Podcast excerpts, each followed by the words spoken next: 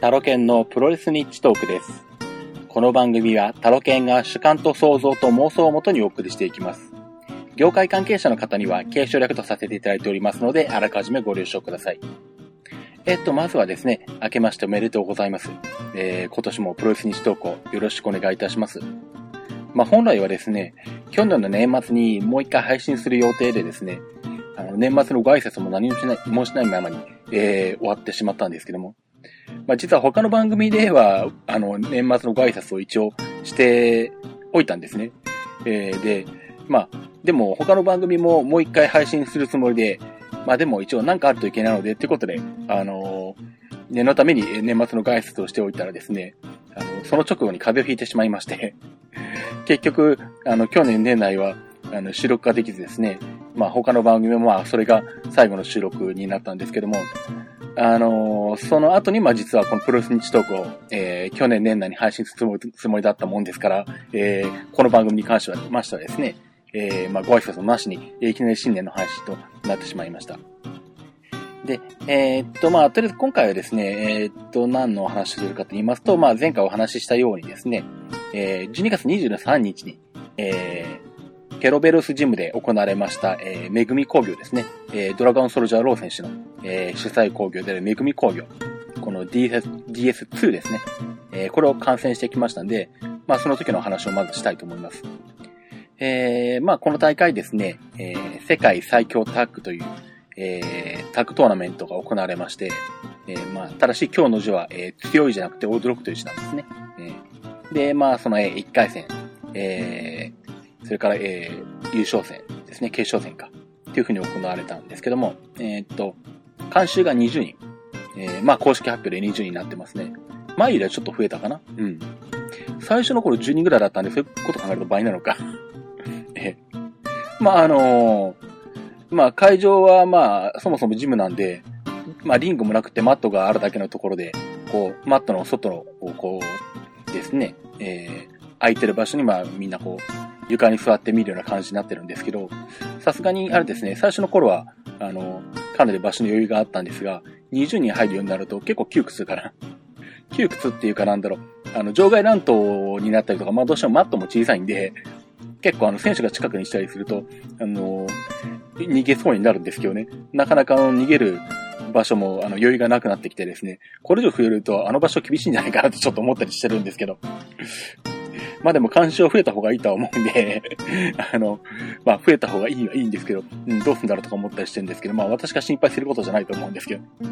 で、まあその、えーっと、ケーロブルスジムで行われました、えー、世界最強タッグの1回戦がまず、第1試合にやりまして、えー第1試合がですね、えー20分一本勝負で、ペドロ高石、スペルダイモン組対、えーミツル、マッチョマイケルスという、えーカードが行われまして、まあ、あれですね、ミツル選手もね、マッチョ選手も、百戦錬磨でいろんな工業でいろんなカードをこなしてきてる選手ですんで、まあ、ミツルさん選手なんかは最近ちょっと試合少ないのかなあんまりちょっと名前見かけないんですけど、実力的にはもう安定してるチームじゃないかと思うんですけど、いかんせんやっぱりあの、ペドロ高橋スペルダイモン組というのがですね、大きすぎますね。ペドロさんも背は高いですし、ね、スペルダイモンは本当に大きいですからね。ええですね。まあ、えっ、と、最終的には、えっ、と、スペルダイモンのジャックハマーで、えっ、と、マッチョ選手が、えー、7分42秒で P4 を取られてしまう、えー負けてしまっているんですけども、なんだろう、でもやっぱり、えーっと、ペドロさんの試合を見るたびにですね、ペドロさんの強さを再確認するというかですね、まあどうしてもあの、ペドロさんを一番よく見てきたのがマッスルだと思うんですから、どうしてもマッスルのイメージが強いんですけど、こういう試合をやらせるとですね、まあ体の大きさもそうですし、あとはなんだ、まあレスリングとか、あとはなんだ、蹴りなんかも結構強烈に重い蹴りが飛んできますし、うん、当然グラウンドもそうですしね、あの、オールマイティできるんで、これはなかなかやっぱり厳しいですね。本当に、あの、ペドロさんを倒すというのは。うん。まあ、それとね、やはり、あの、体はかなり大きいスペルダイモンなんで、やはりなかなかちょっと切り崩せなかったですね、ミッツルマッチョ組というのは。うん。で、まあ、えー、その後ですね、2回戦がドラゴンソルジャーロー対、えー、しず、えーごめんなさい、ドラゴンソルジャーロー、しずく秋組対、ジョムタコニュード組。で、まあ、これで、この試合で雫明選手の試合を初めて見たんですけども、なんだろうな。もちろん強いんですよ。強いのはそうなんですけど、なんちゅうだろう。あの、プロレスが強いっていうだけじゃなくって、なんか、懐の深さ、深さっていうのかな？包容力？包容力っていうのも変なのか？なんかこう、人間的な大きさすごい感じましてですね。まあ、試合が終わった後なんかにこう、まあどうしても、えっ、ー、と、マットのすぐ周りをこう、に座ってたりするんで、まあ、場合によっては静垣選手がこう、こっちの方に、こう、ね、入り口の方とかに出てくると、まあ近く通ったりするんですけど、こう、思わずこう、なんか、こう、人間的な大きさに圧倒されてしまってですね、思わずこう、あの、道を開けてしまうような あの、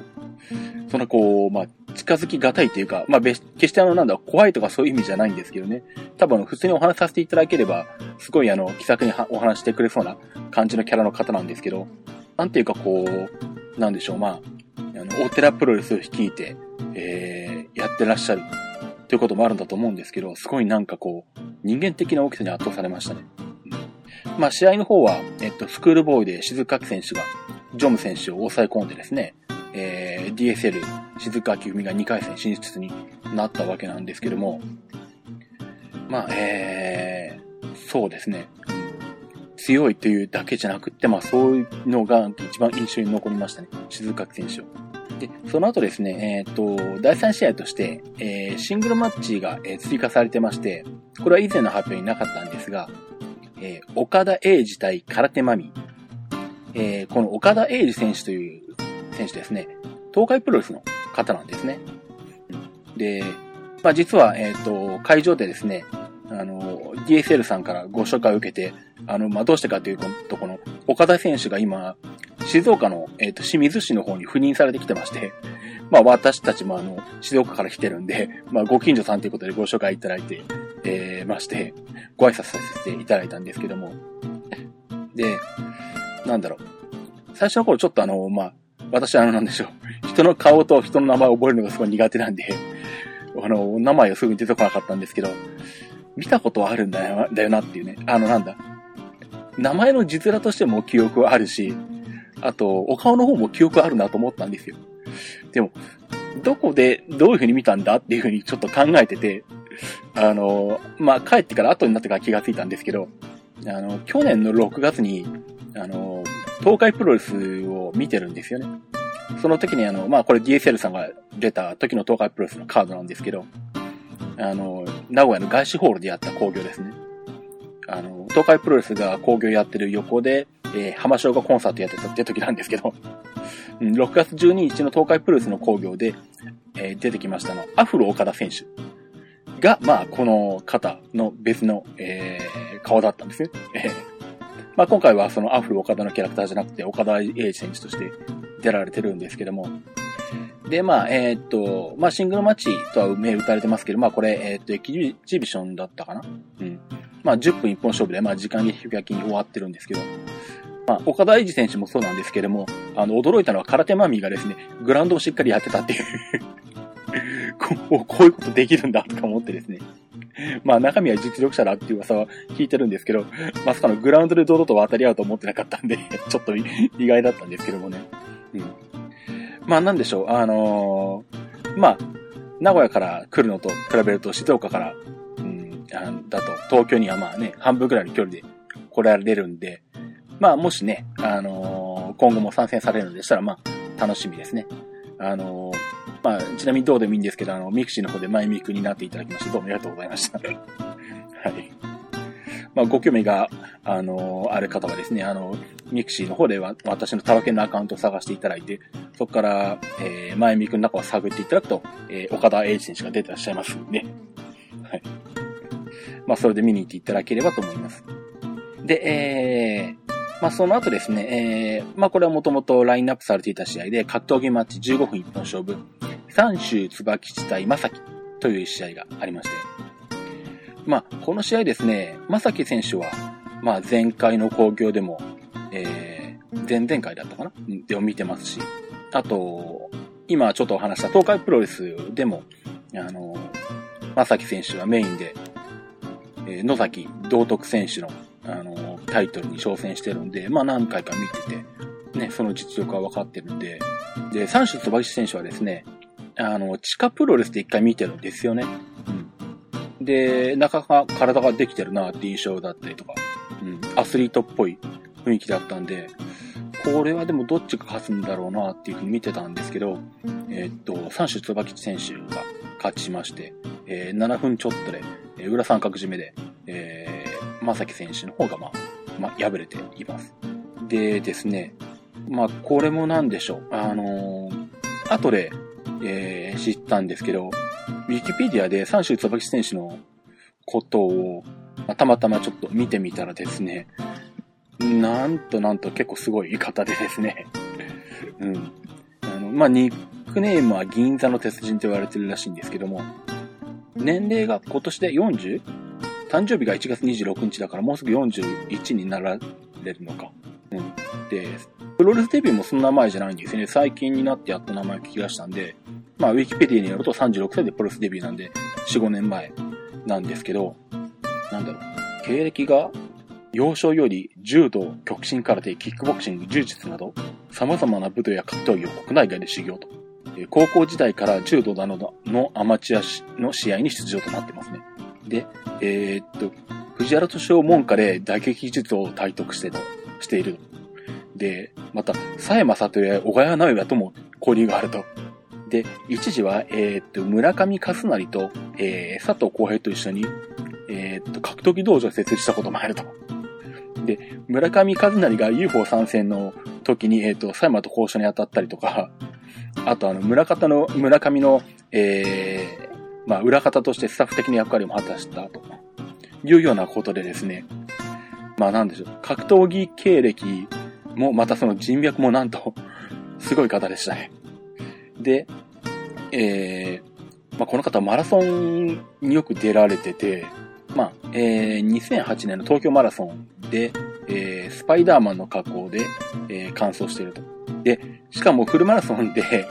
完走してて、で、その時に膝と足首を痛めていたにもかかわらず、えー、その日に、えっ、ー、と、プロレスの試合をやってるんです。あの、キャプチャーインターナショナル。懐かしいな。キャプチャーで、えっ、と、北原幸輝と戦ってるっていうですね。フルマラソンやった後試合するってどんだけスタミナがあるんだっていうことなんですけど。で、さらに今年じゃない去年か2011年だから、2011年は、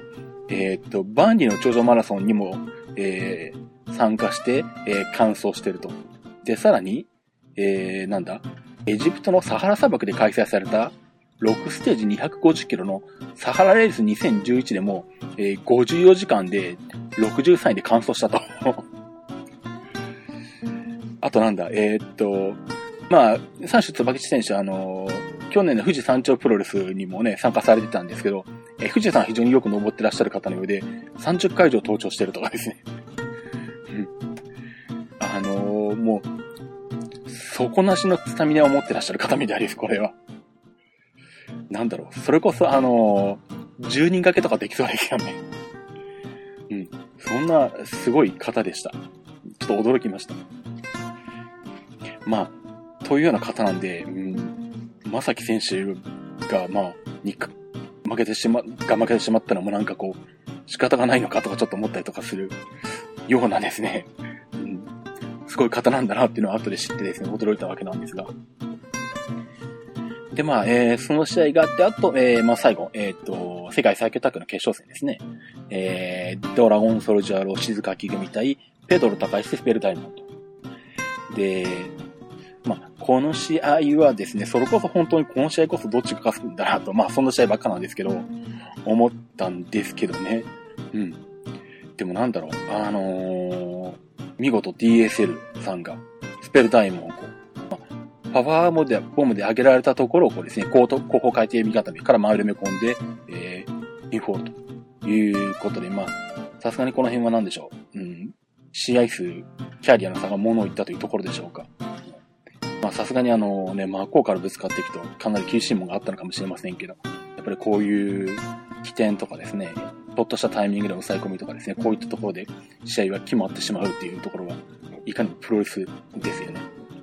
で、まあそんな形でですね、えー、DSL 静かき組が優勝しまして、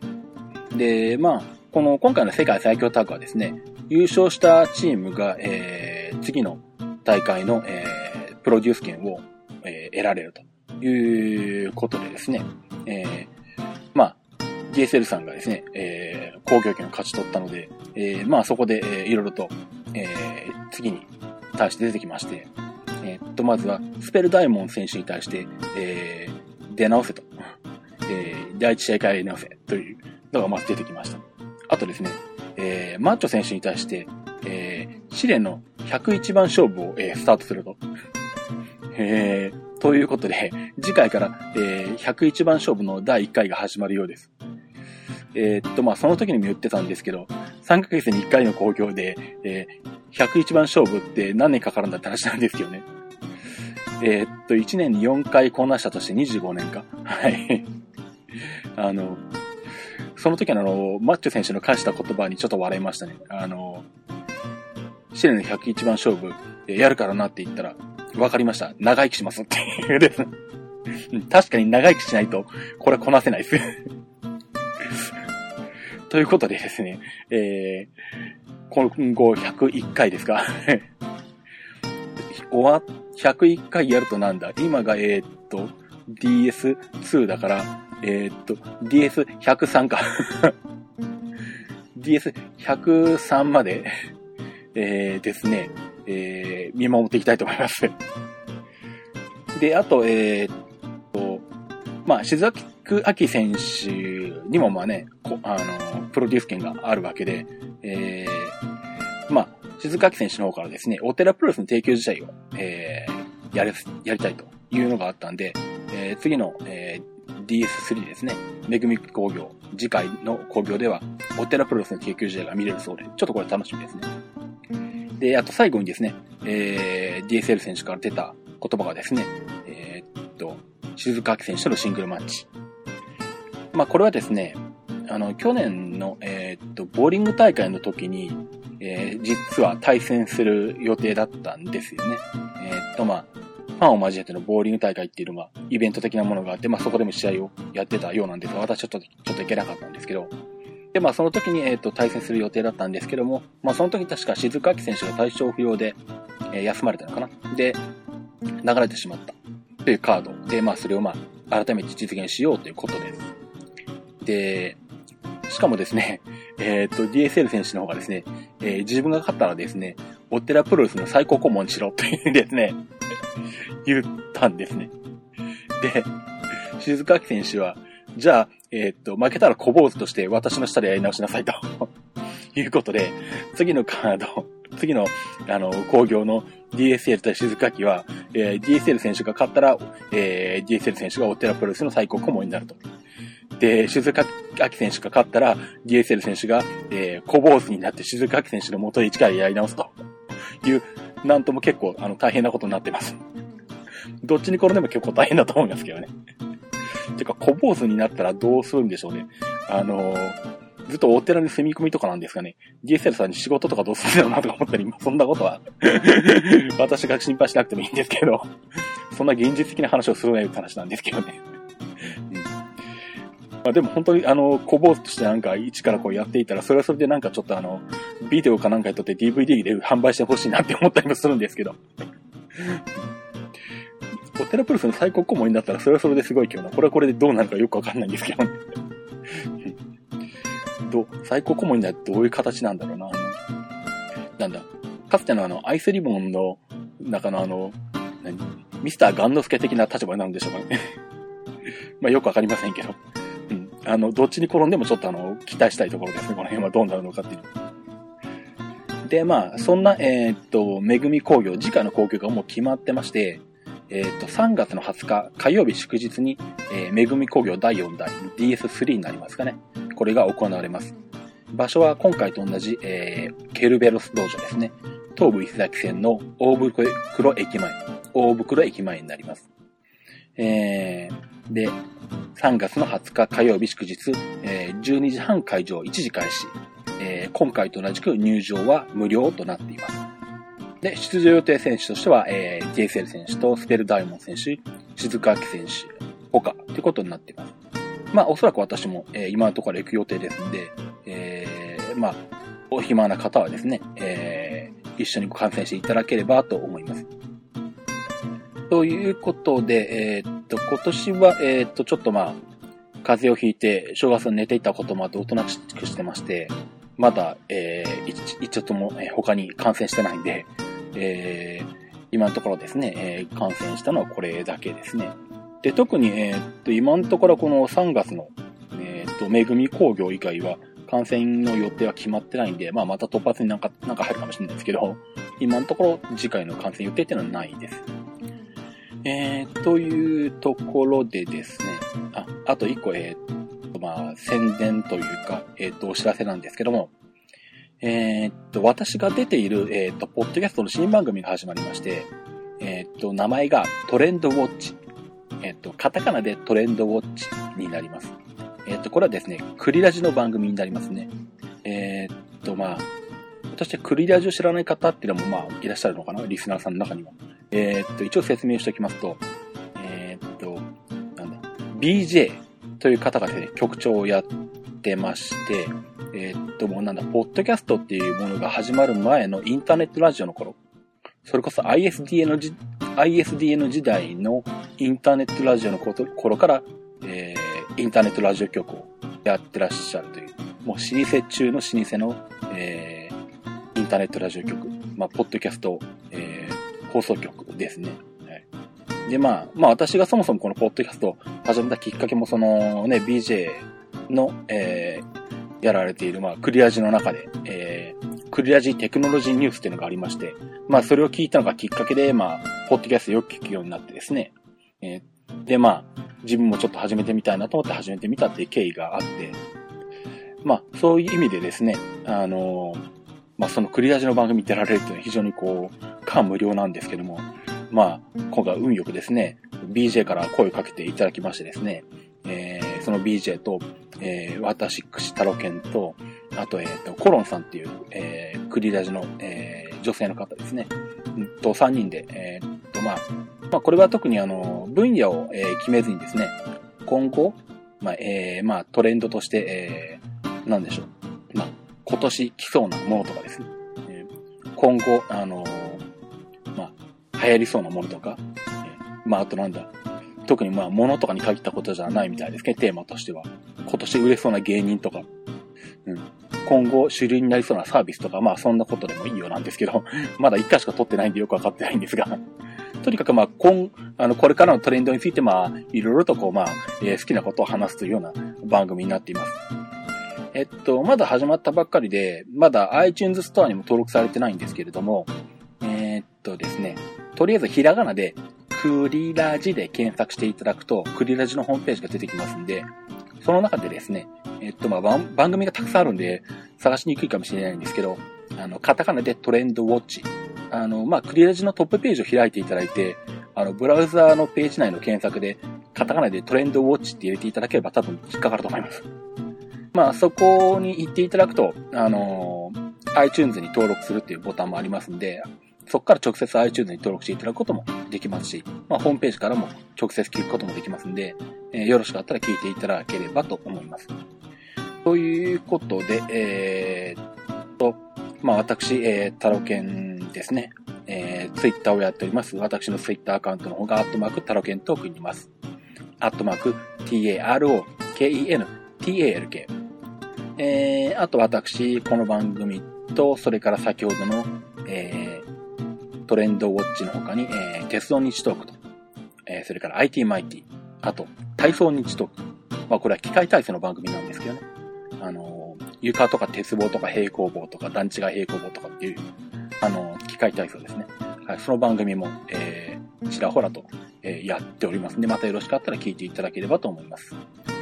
ということで、えっ、と、2012年第1回の配信となります、プロレスニッチトークでした。今年もよろしくお願いいたします。それではまた。